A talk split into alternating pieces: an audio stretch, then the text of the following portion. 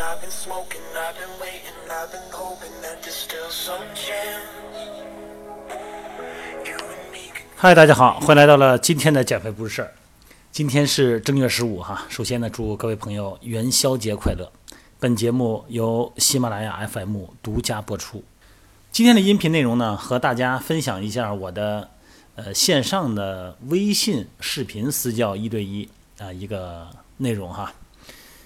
这位会员呢是一位陕西籍的一位女士哈，以前呢是羽毛球的运动员，呃，在当运动员的时候呢，膝盖哈有个叫前交叉韧带啊，这个韧带呢受过伤，但是呢不严重，也没有手术哈。当时也是困扰了很多年。现在退役很长时间了以后呢，呃，这段时间过年可能回家练练羽毛球，没准儿，哎，又疼了，而且疼的好像又现在已经都开始上班了吧，没法上班。然后在线上呢购买我这个线上视频的康复训练啊，然后练了一段时间。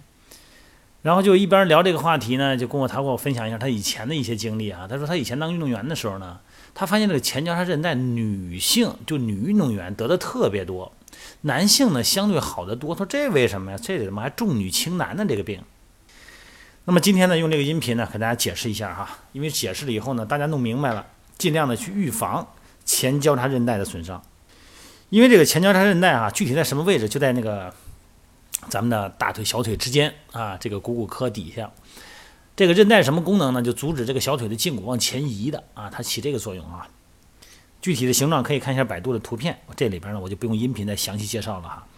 这个女性的这个健身者和运动员呢，这个前交叉韧带的损伤概率是同样训练强度的、同样训练密度的这个男性的这个健身者和运动员的三到五倍的发生率啊。尤其涉及这些大力的旋转啊、跳跃、落地这种非接触性的训练，你比方说篮球啊、羽毛球啊、网球啊、啊足球啊、体操，哎，这个风险特别大。尤其是现在这几年哈、这个整个中学和大学的体育活动的开展，哎，让很多特别年轻的一些女性呢，也得了这个前交叉韧带损伤，这人数越来越多。我有一个朋友在北京积水潭医院啊，呃，他是一个外科医生。嗯，我们有时候聊这话题的时候，我也会经常有很多问题会跟他请教嘛。他说这个现在这运动损伤特别多啊，以前是运动员多，现在是健身者多嘛，所以说运动损伤各种各种类型都比较多。嗯，尤其是膝盖的这种毛病特别多，概率非常高啊，有的是需要手术，有的是需要康复，呃，运动康复，有的需要一些各种理疗哈，都不一样。咱还说这女性为什么女性的比男性这个前交叉韧带损伤率高哈？这个包括激素问题啊，这个韧带松弛哈。呃，是不是整个的韧带比较松弛啊？关节囊松弛啊？包括前交叉韧带的强度，呃，体重指数啊，包括这个解剖平面的这个髁间切迹的大小，呃，肌肉的强度，包括神经控制的能力等等。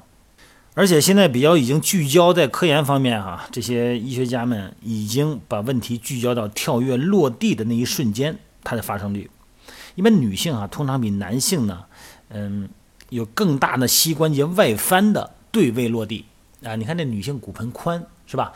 骨盆宽，然后两个膝盖呢还靠得近，她跳跃一落地的时候呢，会导致小腿外翻，就所谓的膝外翻，那就给她前面造成一个压力。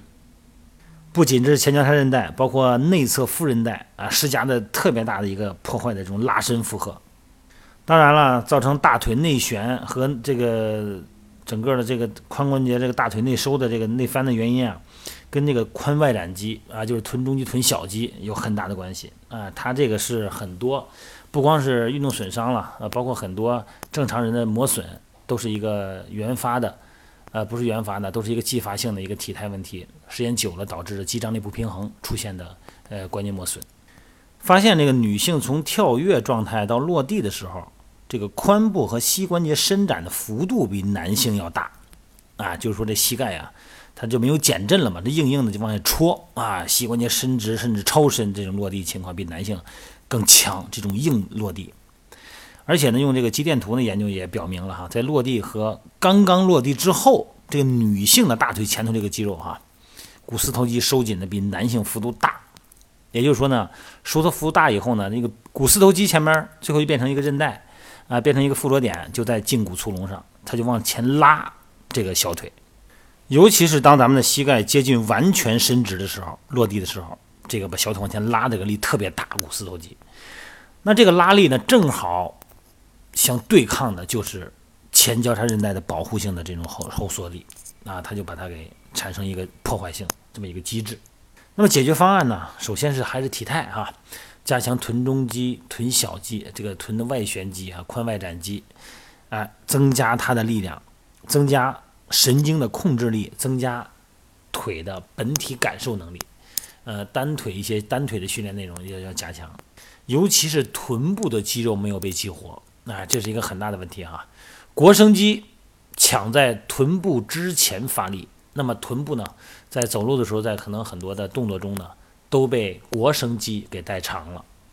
结果呢，不光是形体上腘绳肌多出一块来，显得不好看啊，而且呢，就是你臀部呢没被激活，臀部的功能不能实现。髋部的位置改变了，髋部的位置一改变了呢，膝关节就会有位置改变，而且呢，股四头肌的拉力线呢也会出现不均衡。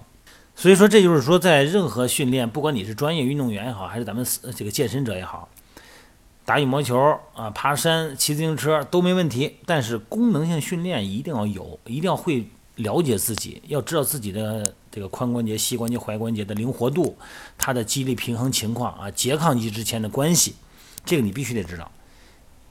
你不能说我现在不疼就说明没有问题啊！你一旦疼了以后，你再解决问题恐怕就没有这么容易了。